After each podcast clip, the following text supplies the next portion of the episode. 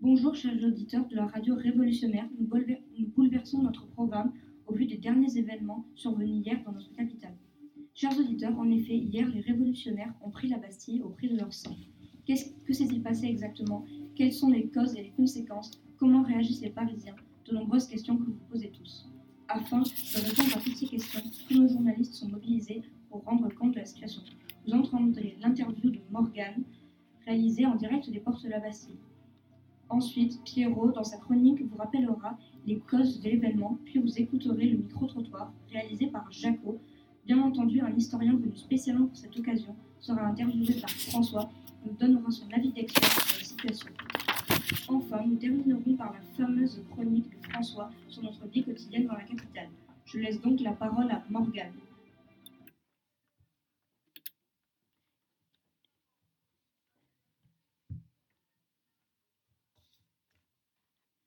Qu'est-ce qui vous a fait réagir et à quel moment vous êtes-vous dit qu'il fallait passer à l'action? Au moment où Camille Desmoulins est venu nous annoncer que notre roi Louis XVI avait renvoyé les terres et qu'il avait envoyé des régiments étrangers pour sonner Paris, nous avons compris qu'il voulait juste nous égorger.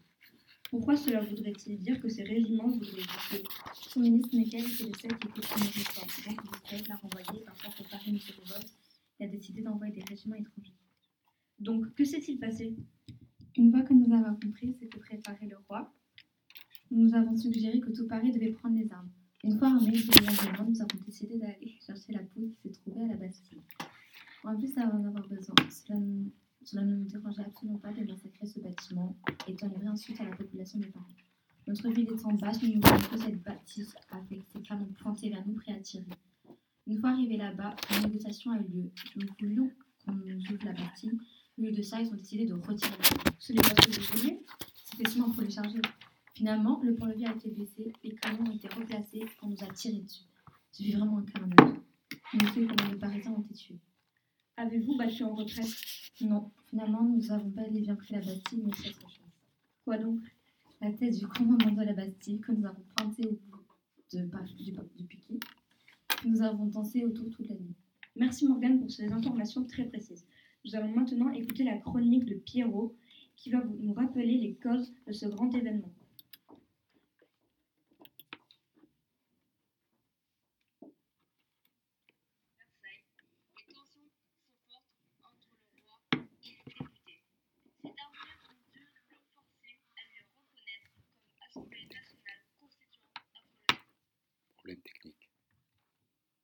Nous avons un problème technique.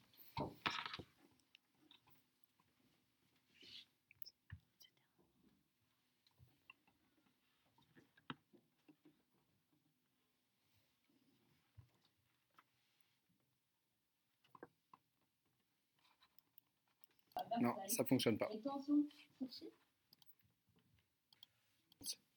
On peut déjà rappeler que depuis l'ouverture des États généraux à Versailles, les tensions entre le roi et les députés. Ces derniers ont dû le forcer à le reconnaître comme Assemblée nationale constituante après le serment du jeu de paume. On peut aussi rappeler que pour l'instant, les demandes du tiers état exprimées dans les cahiers de doléances n'ont pas été satisfaites. Ajoutez à cela la hausse du prix du pain et le chômage qui ont entraîné le soulèvement du peuple. Enfin, le renvoi de Necker la venue d'un régiment étranger autour de Paris, dont nous parlait Morgan dans une interview, ont suffi pour mettre le feu au poudre. maintenant la Merci Pierrot. Je passe maintenant la parole à Jaco, qui en ce moment même se promène dans les rues de la capitale pour interviewer les Parisiens et connaître leurs sentiments. Nous sommes rue Saint-Antoine, le matin du mardi 14 juillet 1789, au lieu du carnaval de Paris où se déroule chaque année la promenade des masques. La foule de curieux et d'admirateurs s'est transformée aujourd'hui en agitateurs et en révoltés sanguinaires, qui souhaitent en découdre avec l'ancien régime.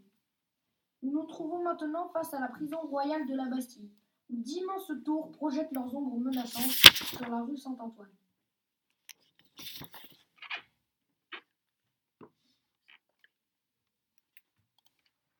Nous sommes rue Saint-Antoine, le matin du mardi 14 juillet 1789, au lieu du carnaval de Paris où se déroule chaque année la promenade des masques.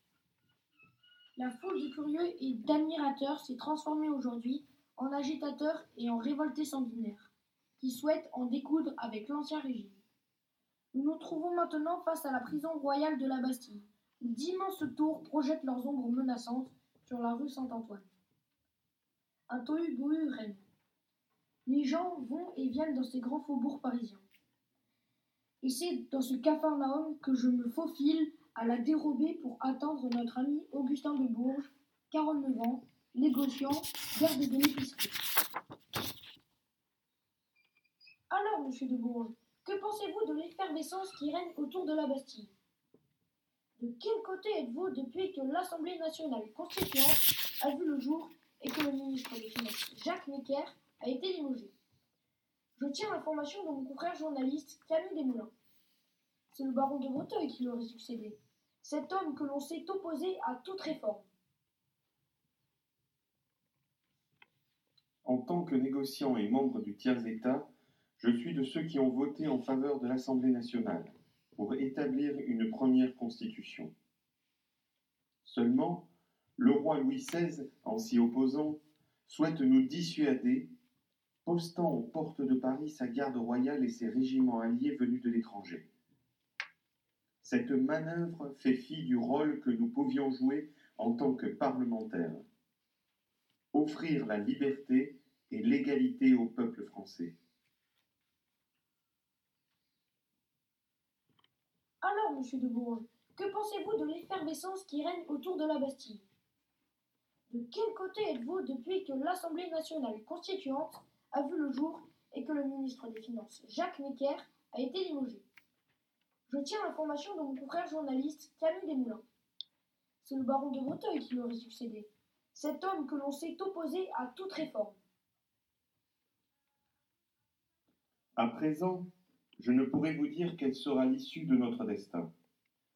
Mais je tiens à ce que le peuple s'affranchisse des lois seigneuriales, des devoirs et des taxes qui en incombent, qu'il recouvre une forme de liberté. Premier fondement de notre future constitution.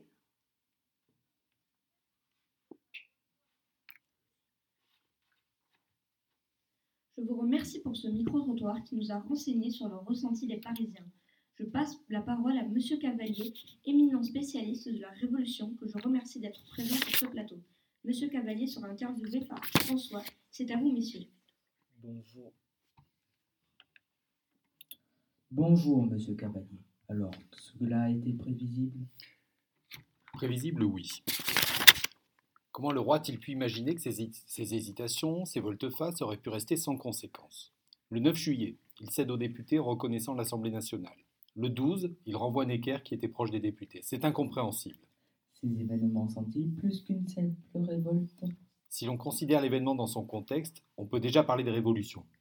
Depuis le 5 mai, les députés du tiers-État s'étaient opposés à l'autorité du roi. Mais après le 14 juillet, c'est bien le peuple, du moins les Parisiens, qui entrent en jeu. D'ailleurs, les changements sont déjà importants. Le roi a dû accepter la création d'une garde nationale, issue du peuple, du drapeau tricolore à la place du drapeau blanc, et la création de la commune de Paris. Le roi peut-il ramener l'ordre dans notre pays? C'est très compliqué à dire, mais on peut espérer que si le roi se range du côté des députés, du peuple, et accède à une partie de leurs demandes, il retrouvera facilement sa popularité. D'un autre côté, on peut imaginer qu'il est compliqué aux descendants de Louis XIV de renoncer à tous les pouvoirs que la monarchie absolue de droit divin lui avait conférés. Peut-on craindre d'autres révoltes C'est sans doute trop tôt pour le dire, mais la prise de la Bastille n'était qu'un symbole. Chaque château dans les campagnes de nos provinces est une petite Bastille à prendre pour ses habitants s'ils veulent abattre la puissance de la noblesse. Je vous remercie, messieurs, de ce dialogue qui nous a permis de mieux comprendre la portée de ces événements. C'est de nouveau à vous, François, pour votre chronique de vie quotidienne. Oui. Oui, j'étais en fin d'après-midi devant la bâtille où il y avait beaucoup d'agitation. En effet, l'État a décidé de mettre en vente les pierres de l'antique forteresse pour rembourser ses dettes. Les Parisiens se sont donc rués pour en acquérir. Comme vous le savez, les pierres sont de nos jours rares et chères, et les pierres de la Bastille sont vendues à un prix défiant toute concurrence. Les acheteurs les plus nombreux sont les artisans et les maçons qui ont besoin en grand nombre pour terminer la construction du pont de la Concorde. Ils ont fait de très bonnes affaires. Je rends maintenant la parole. Merci François pour votre chronique et à vous, fidèles auditeurs, de nous écouter chaque jour plus nombreux. L'émission a été préparée par Morgane, Pierre, Jacques, Thierry, Sérène et moi-même. À demain pour une nouvelle émission sur Révolutionnaire.